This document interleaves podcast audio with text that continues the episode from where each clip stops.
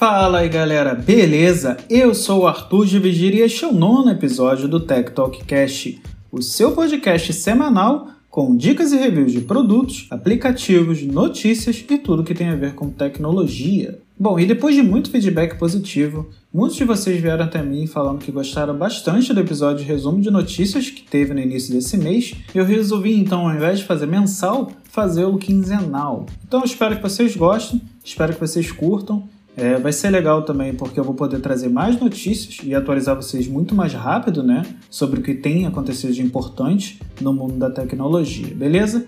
Então chega de papo e vamos direto ao que interessa.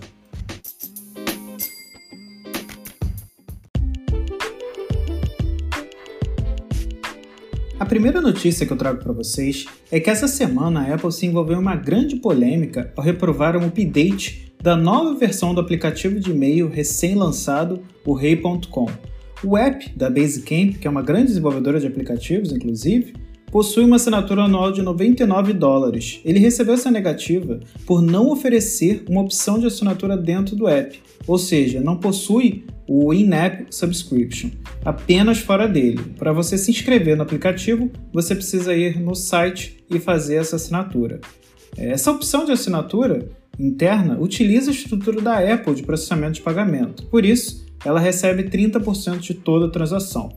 Esse é um modelo de negócio bem comum da maçã e vem sendo criticado há muito tempo pelo valor considerado alto por muitas empresas e desenvolvedores. Eles alegam que seria impossível manter o negócio tendo que fornecer esses 30%, e possuem por isso apenas a opção de assinatura por fora da loja, assim como o Netflix, o Spotify, o Deezer, dentre outros. É, inclusive, eles vêm, vêm dizendo que se negam a, a abrir essa opção dentro do aplicativo. O caso ganhou bastante destaque nas redes sociais de vários desenvolvedores, várias empresas e alguns grandes sites de notícias internacionais entraram em contato com a maçã para entender o que aconteceu e pediram esclarecimentos. O The Verge, por exemplo, recebeu como resposta que esse é um procedimento que faz parte do modelo de negócio da empresa e que exige que todos os aplicativos que possuem compras internas ou assinaturas internas é, que sigam essa guideline. E foram além. Informaram que o app não deveria nem ter sido aprovado para a loja, mas que não iria entrar em detalhes sobre o serviço de e-mail. Mas o próprio CTO do Rei.com já informou que um funcionário da companhia entrou em contato com eles, informando que caso eles não implementem essa funcionalidade, o app poderá ser removido da loja. Já pelo lado da Apple, eles alegam que esses 30% de cobrança sobre transações dentro dos aplicativos servem para manter toda a estrutura da loja no ar além de garantir segurança ao usuário, visto que toda transação é realizada pela própria maçã. Como eu comentei, né, esse não é o primeiro caso que acontece com a companhia, e nas últimas semanas a empresa vem se destacando porque órgãos reguladores dos Estados Unidos e da União Europeia estão estudando investigar a loja da companhia por práticas anticompetitivas. É, mas acredito que toda essa história esteja muito longe de terminar. E tudo isso, infelizmente, às vésperas do maior evento de desenvolvimento da companhia, a WWDC. Vamos ver o que vai acontecer, né? As cenas desse próximo capítulo. E caso aconteça alguma coisa nova, eu falo aqui com vocês no podcast. Agora, uma notícia que chamou pouca atenção dos grandes canais, né? Foi que o Google lançou um rival do Pinterest chamado Kim. Para quem conhece a empresa ou acompanha muito o mundo da, da tecnologia, sabe que ela costuma fazer diversos experimentos no campo de rede social e de mensagens. Inclusive, ela já esteve nessa área com os finados Orkut e Google Plus, por exemplo, né? É, ela, nessa semana, lançou esse app através da sua incubadora, o time da área 120, que é responsável por criar experimentos em aplicativos e serviços. A diferença desse aplicativo para outros do tipo é que ele utiliza a inteligência artificial para trazer o conteúdo para o usuário relacionado ao que ele buscou. No vídeo, eles mostram inclusive uma busca sobre como fazer um jardim e o app retorna diversas imagens e matérias com esse conteúdo. Essa nova empreitada da empresa, do Mountain View, aposta no machine learning e na força que ela tem nessa área. Né? Todos conhecem a empresa pela busca né, e pelo machine learning da companhia. O app foi lançado apenas para Android e possui um site, mas ainda não foi lançado para iOS. Caso seja lançado, eu aviso aqui vocês também. Agora falando da gigante chinesa Xiaomi, no início desse mês, ela lançou em terras brasileiras, através do seu site, os relógios inteligentes Amazfit GTS, Amazfit Verge Light e Amazfit Big Light. O primeiro modelo chamou muita atenção há algum tempo atrás por ser muito parecido tanto no visual externo quanto nos mostradores com o Apple Watch, mas é uma opção obviamente bem mais barata e compatível com Android e iOS. Esse aparelho está sendo comercializado pelo preço de R$ 2.399, mas à vista sai por R$ 2.207,99. Ele conta com visor de 1,65 polegadas e possui um corpo de liga de alumínio e pulseira de silicone tradicional de 20 mm. Além disso, ele conta com controle de música, 12 modos de treino e possui alguns sensores como de frequência cardíaca e pressão do ar. Já o segundo modelo, que é uma versão um pouco mais em conta, conta com formato redondo, similar aos modelos tradicionais, e sai por R$ 1.379 ou R$ 1.269 à vista. Ele já tem uma tela de 1.3, é um pouco menor, e tem um corpo de fibra de vidro e policarbonato, além de sensores de frequência cardíaca e 7 modos de esporte. Já o último, que é a versão mais barata e básica da linha, sai por R$ 909 e possui uma tela de 1.28 polegadas, mas diferente dos seus irmãos mais caros, não possui GPS. Agora falando de um lançamento internacional da companhia, ela lançou na China a quinta versão da sua Mi Band, uma pulseira inteligente bem famosa por aqui, inclusive, né? Até pelo seu preço bem em conta e que manteve o design da versão anterior, mas aumentou a tela para 1.2 polegadas, mantendo a AMOLED, e aumentou também um pouco a resolução do dispositivo. Ela possui também uma bateria de 125 mAh, que apesar de parecer pequena, tem uma autonomia de 14 a 20 dias. Além disso, a pulseira possui alguns sensores, como sensor de frequência cardíaca, acelerômetro, giroscópio, barômetro, além de rastreamento de sono, condicionamento físico e ciclo menstrual. A versão chinesa possui NFC para pagamento, mas ainda não foi confirmado se a versão global do aparelho terá essa opção. Bom, e antes de continuar com as notícias da semana, eu quero passar uma dica para vocês. A Amazon está com uma promoção bem interessante. Você poderá testar o serviço do Amazon Prime por 30 dias de graça e pode cancelar a qualquer momento sem custo. Depois desse período, ele sai por apenas R$ 9,90 por mês. Para quem não conhece né, o serviço, ele te dá acesso a diversos e-books e revistas de graça filmes e séries exclusivos através do Prime Video, além de diversos filmes da Disney já incluídos no serviço. E ainda dá acesso também ao Prime Music, um serviço com mais de 2 milhões de músicas para você ouvir.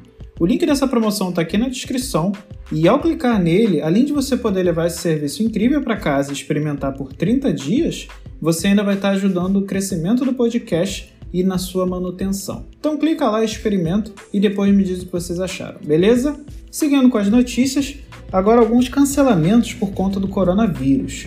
O evento de tecnologia Computex, que ocorreria em Taipei, em Taiwan, foi cancelado graças ao coronavírus e, segundo a própria companhia, por problemas nos grandes setores econômicos de todo o mundo. Né? Visto né, que a maioria dos aeroportos e, e muitos países ainda se encontram fechados, eles preferiram então cancelar o evento desse ano, mantendo a data para o ano seguinte, que vai ser entre os dias 1 e 5 de junho de 2021. Já aqui no Brasil, um evento que foi cancelado foi a BGS, a tradicional feira de games que ocorre todos os anos em São Paulo, vem há muito tempo ocorrendo em São Paulo, já teve até por aqui pelo Rio de Janeiro, preferiu adiar o evento para a mesma data no ano que vem, ficando entre os dias 8 e 12 de outubro de 2021.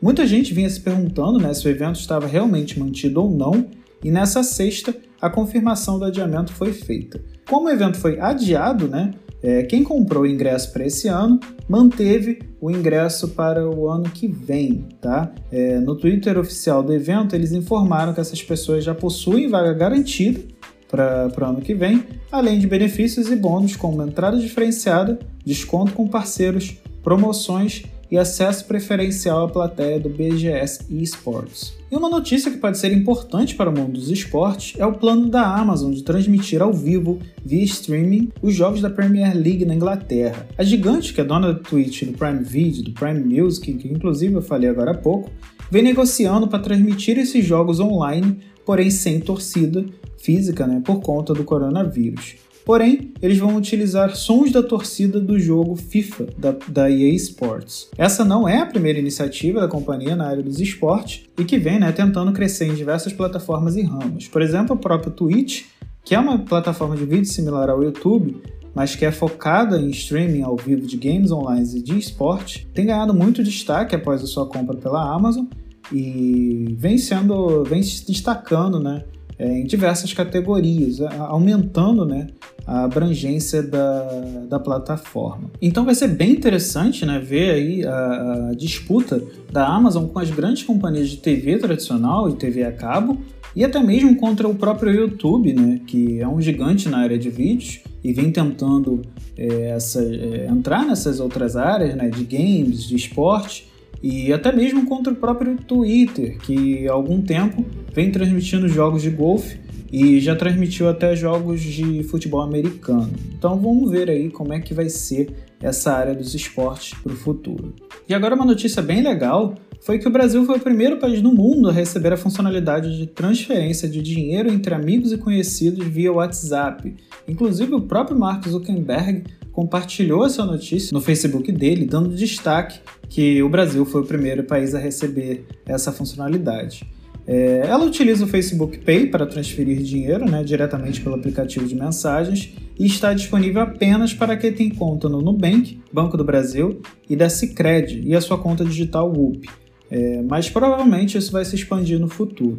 A empresa destacou também que esse serviço não deve ser utilizado para vendas, que para isso ela já possui o serviço WhatsApp Business e caso a pessoa desrespeite essa regra, a conta do usuário pode ser bloqueada. O interessante dessa funcionalidade é que ela funciona como transferência bancária simples, né, como um TED ou um DOC, sem nenhum tipo de taxa e utiliza o cartão de débito como forma né, de, de pagamento do, do, da transferência. O recurso está sendo liberado aos poucos para os usuários, mas eu vou deixar um link aqui embaixo para você checar se já está disponível no seu aparelho. E por último, outra notícia que chamou bastante atenção nas últimas semanas foi o Twitter que vem tentando né, engajar ainda mais o seu público trazer mais usuários para a plataforma, que lançou é, a função de mensagens na rede por voz para publicação no seu feed. A funcionalidade por enquanto só está disponível para iOS, mas deve chegar para Android nas próximas semanas. Ela permite que você grave até 140 segundos, fazendo né, uma alusão direta aos 140 caracteres que a rede permitia ser postado por mensagem primórdios do Twitter. Vale lembrar que a empresa liberou há alguns meses uma funcionalidade de Stories similar à do Instagram, é, que teve uma adesão bem grande de início, mas caiu em desuso ao longo do tempo. Então vamos ver né, como é que essa nova funcionalidade vai se sair na rede social e vamos ver se essa moda vai pegar. Eu, pelo menos no meu Twitter, tenho visto muita gente utilizando, mas vamos ver como é que isso vai ficar para o futuro, beleza?